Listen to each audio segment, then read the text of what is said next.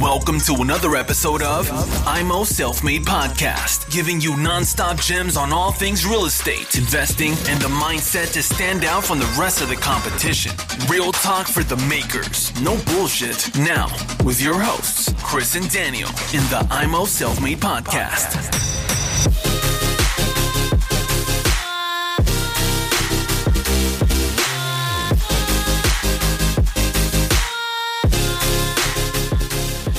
Herzlich willkommen hier bei Immo Selfmade mit dem Chris und dem versprochenen Georg Spitz. Heute das Thema Kaufpreisaufteilung.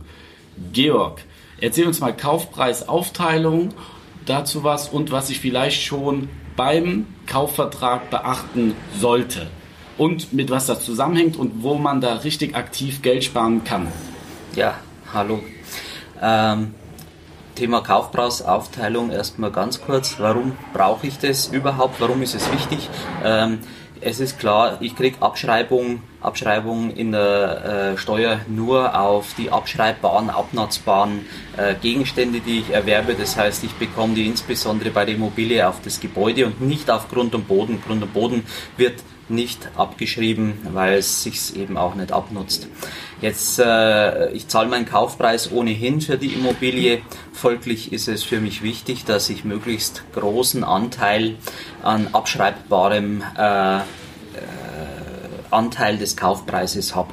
Und ähm, wenn ich, äh, die erste Regel ist erstmal, ich vereinbare mit dem äh, Verkäufer äh, eine Aufteilungsquote ähm, und schreibe die in den äh, Notarvertrag rein.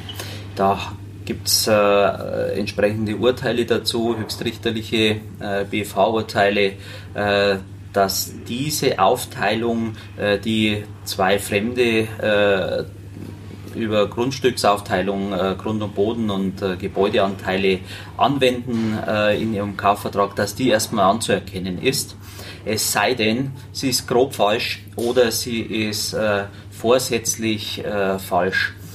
Und äh, der Punkt ist der, wenn man nichts aufteilt, ähm, dann muss ich das bei der Erstellung meiner Steuererklärung aufteilen oder das Finanzamt teilt es für mich auf. Und ähm, da gibt es eben äh, widerstrebende Interessen. Ja. Ähm, Finanzamt möchte in der Regel ähm, relativ hohen nicht abschreibbaren Wert und ich möchte genau das Gegenteil haben. Insofern ähm, ist es sehr gut, wenn wir das in dem Kaufvertrag reinschreiben. Da dreht sich ein Stück weit auch die Be Beweislast um. Das heißt, dass, äh, wenn das Finanzamt das nicht anerkennen möchte, was im Kaufvertrag steht, äh, dann muss das Finanzamt im Endeffekt äh, nachweisen, dass es grob falsch ist, was man gemacht hat, oder ähm, dass es missbräuchlich ist. Ähm, das Finanzamt hat ein Schätztool vom BMF, vom Bundesministerium der Finanzen. Das kann sich jeder im Internet auch downloaden. Ähm, und äh, das geht über sogenannte Sachwertverfahren. Da wird Grund und Boden aufgeteilt. Und das, was dort rauskommt, ist in der Regel das, was das Finanzamt äh, hernimmt. Das ist aber nur ein Schätztool. Das heißt, äh, nur weil dort was anderes rauskommt, als man äh, mit dem Verkäufer vereinbart hat, äh, das widerlegt nicht äh, das, was vereinbart ist, weil es eben nur ein Schätztool ist. Das heißt, wenn das Finanzamt in der Beweislast ist, dann äh, und es kommt auf einen Gerichtsstreit an, sagen wir mal im zweiten äh, Rechtsbehelfszug, dann ist es eben so, dass das Finanzamt ein Gutachten machen lassen muss. Ähm, also die erste Grundregel heißt schon mal, wir schreiben die äh, Aufteilung fix in den, ähm, in den Kaufvertrag rein, weil das bringt uns erstmal die meisten Punkte. Und jetzt ist die Frage, wie teile ich auf, damit es möglichst äh, zu meinen Gunsten äh, ist. Auch da ist äh, Folgendes äh, zu sagen, die, äh, der BFH hat gesagt, also ähm, grob falsch ist äh, es auf jeden Fall nicht, wenn die Aufteilung bis zu 10% abweicht von dem, äh, was äh, dieses Schätztool rausbringt. Also muss man natürlich das bei seiner Berechnung äh, erstmal berücksichtigen. Also man schaut her, äh, was würde rauskommen, wenn ich das Schätztool anwende, wird dort natürlich alle Modernisierungen, weil die wirken natürlich äh, Gebäudeanteil erhöhend, würde ich dort mit reinnehmen.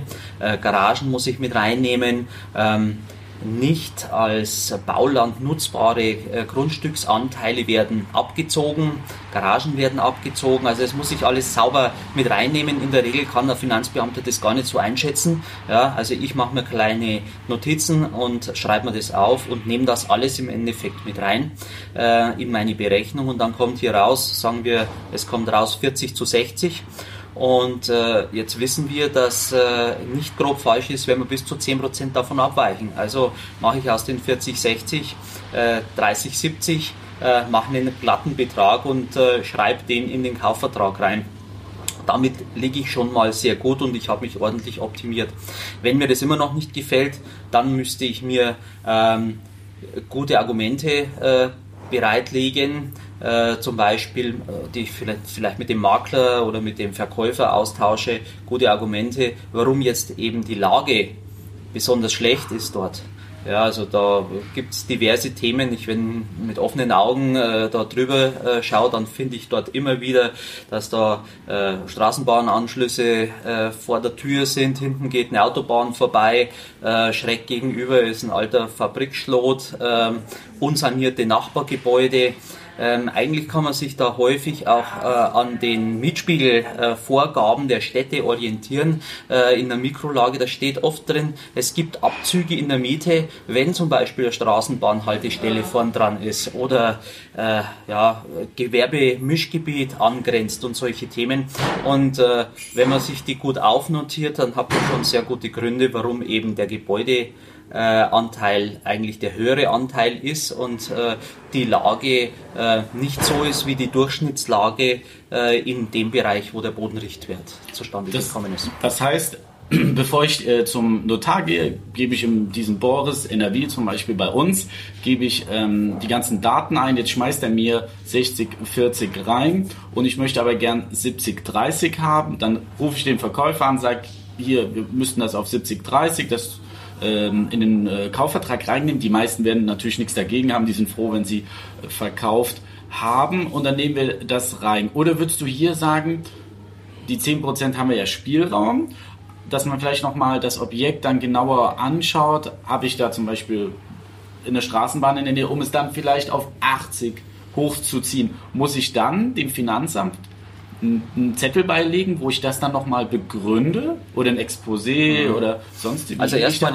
erstmal würde ich das Letztere machen, die 10% Punkte, die nehme ich immer mit. Ja, und nur wenn mir das noch nicht gefällt, dann justiere ich noch nach, äh, schreibe mir das auf, lass es vielleicht sogar von dem Verkäufer bestätigen, das ist noch eine, eine, gute Variante. Dann haben zwei das schon gesagt, ja. Und ich lege das nicht gleich mit bei beim äh, dem Finanzamt, sondern ich deklariere erstmal so, wie es ist. Ja, und äh, weil es ja im Notarvertrag drin steht, muss jetzt erstmal der Finanzbeamte, der davon abweichen will, muss jetzt erstmal Gründe haben, warum er abweicht. Ja? Und wenn er sagt, ich möchte abweichen aus den und den und den Gründen, dann bekommt er von mir alle Gründe, möglicherweise noch äh, durch ein Schreiben oder E-Mail von dem Verkäufer äh, untermauert, warum es eben nicht so ist. Ähm, dann wird sich äh, das Finanzamt schon schwer tun, ähm, dagegen zu halten. Ja? Und wenn alles das noch nicht reicht und es geht um viel Geld, dann äh, bietet sich natürlich an, bereits im Vorfeld ein Gutachten von einem Gutachter machen zu lassen. Das kostet dann auch nicht die Welt oder im Verhältnis zu dem, was ich mir spare, habe ich das wahrscheinlich in kürzester Zeit wieder drin. Und wenn der Gutachter dann auf 2080 kommt, dann hänge ich das Gutachten gleich in dem Kaufvertrag bei, also nicht in der Steuererklärung, sondern gleich Kaufvertrag und sage, wir haben so aufgeteilt, wie der Gutachter das sagt. Das ist dann äh, aus meiner Sicht aktuell die sicherste Methode.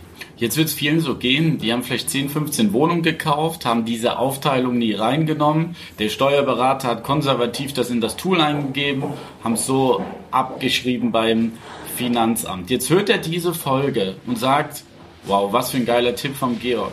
Wie geht er jetzt zu seinem Steuerberater hin dass, dass er das ab dem kommenden Jahr vielleicht äh, wieder hinbekommt und vor allem, wie überzeugt man dann das Finanzamt, weil wir wissen, wenn die das gesehen haben, ah, 60, 60 40 die ganzen Jahre und jetzt mit einmal will der aber 70, 30 haben, wie, wie macht man das? Ja, es ist natürlich schwierig, weil äh, in deinem Beispiel haben wir es jetzt eben nicht in der, äh, im Notarvertrag drin und wenn wir es nicht im Notarvertrag äh, drin haben, ähm, dann habe ich im Endeffekt jetzt erstmal die Beweislast, dass das, was wir gemacht haben, falsch ist. Ja?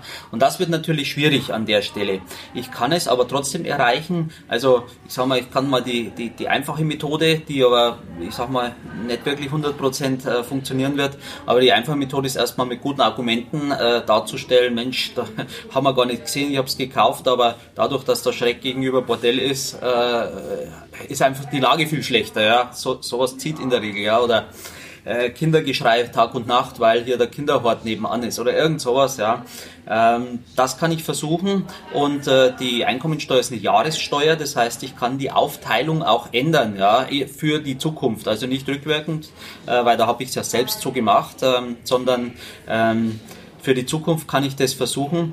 Besser wäre es, denke ich, an der Stelle aber, äh, dass ich tatsächlich einen Gutachter äh, bemühe und wenn der Gutachter sagt, nee, nee, das, was ihr bisher gemacht habt, ist falsch, ähm, dann habe ich dann natürlich schon eine ganz andere Beweislast, weil ein Dritter, möglicherweise ein vereidigter, äh, öffentlich bestellter Gutachter, äh, dieses bestätigt, dann sind die Chancen schon relativ hoch, dass ich das äh, nochmal ändern kann, nochmal drehen kann. Jetzt haben wir ein paar Zuhörer, die haben ihre Steuererklärung schon abgegeben, aber haben noch keinen Steuerbescheid. Können die noch jetzt irgendwie reagieren? Ja, solange der Steuerbescheid noch nicht äh, festgesetzt ist, ja, also innerhalb der Einspruchsfristen, äh, kann ich in der Regel immer noch mal nachjustieren. Ähm, ich brauche aber auch da natürlich die gute Begründung bzw. die gutachterliche Feststellung. Man kann dann natürlich nicht schreiben, ah, ich habe mich vertan, ich hau die obligatorischen 10% drauf, das zieht dann wahrscheinlich. Nein, die 10% die hauen ja eben nur hin, äh, wenn der, die Aufteilung im Notarvertrag bereits drinsteht. Nur da gilt die 10%-Regel. Also nur, wenn das Finanzamt beweisen muss, dass die Aufteilung äh, im Notarvertrag falsch ist. Nur für diesen Fall gilt diese 10%-Vermutung. Äh, das heißt, in Zukunft nur noch sowas in die Kaufverträge mit der Aufteilung reinnehmen. Klar, jetzt haben vielleicht einige in den sauren Apfel gebissen, haben es noch nie gemacht. Ja. Aber ja gut, man lernt halt jetzt auch daraus und dass man da die Steuern spart. Hast du sonst noch irgendeinen Tipp dazu? Wir haben das jetzt besprochen, in den Kaufvertrag reinnehmen, mit dem Verkäufer absprechen, 10% gehen immer und mehr dann mit Gutachten oder guten Gründen. Da muss man vielleicht auch kreativ sein. Da muss man auch kreativ sein. Also mein, mein, mein echter Tipp ist, äh, fahrt hin, Schaut euch das an, vielleicht sogar mal zu zwei unterschiedlichen Tageszeiten. Stellt euch vor das Gebäude hin und überlegt euch, was sind für den Standort im Verhältnis zum Durchschnitt des Gebietes, über dem der Bodenrichtwert ermittelt äh, wurde, was ist für diesen Standort jetzt äh, besonders ähm, wertbildend. Ja, und äh, da notiere ich mir eben nur die negativen Positionen. Ja. Was ist, wenn ich zum Beispiel irgendwo kaufe, gebe das bei Google ein, sagen wir mal Essen, Duisburg, sind ja auch manchmal Brennpunkte. Mhm. Und dann kommt Messerstecherei, äh, hier eine Razzia, da wieder Schlägerei. Ist ja auch eigentlich ein Argument. Ist ein Argument, das ist natürlich ein Argument, ja, äh, immer das Argument, Mensch, ich krieg dort in der Regel nicht möglicherweise das Mieterklientel, von dem ich äh, die, die obere Preisspanne im Mietspiegel verlangen kann. Ähm, aufgrund dieser Situation, die du gerade beschreibst, das ist ein wertbildender Faktor für die Lage, ganz klar. Naja, und wenn das so ist, dann kopiere ich mir die drei äh Zeitungsartikel, die du gerade äh, zitiert hast, raus und schicke die ins Finanzamt rein. Sag, da, schau an, so ist es. Wie überall im Leben, gutes Argumentieren kann mir viel Geld bringen, auch hier in dem Fall. Ganz genau. Super, vielen Dank, äh, Georg. Leute, ich hoffe, ja, das ist wirklich ein wertvoller Tipp. Nehmt den mit, wie der Georg sagt, fahrt äh, zu verschiedenen Tageszeiten auch mal dahin, seid kreativ, nehmt vielleicht auch mal einen erfahrenen Investor mit, wie er die ganze Lage sieht und setzt es um. Vielen Dank euch fürs Zuhören. Bis demnächst. Thanks for tuning into IMO Self Made Podcast. Make sure to subscribe so you don't miss any future episodes. Leave a five star review and share this podcast to anyone that needs that kick of real estate motivation they need.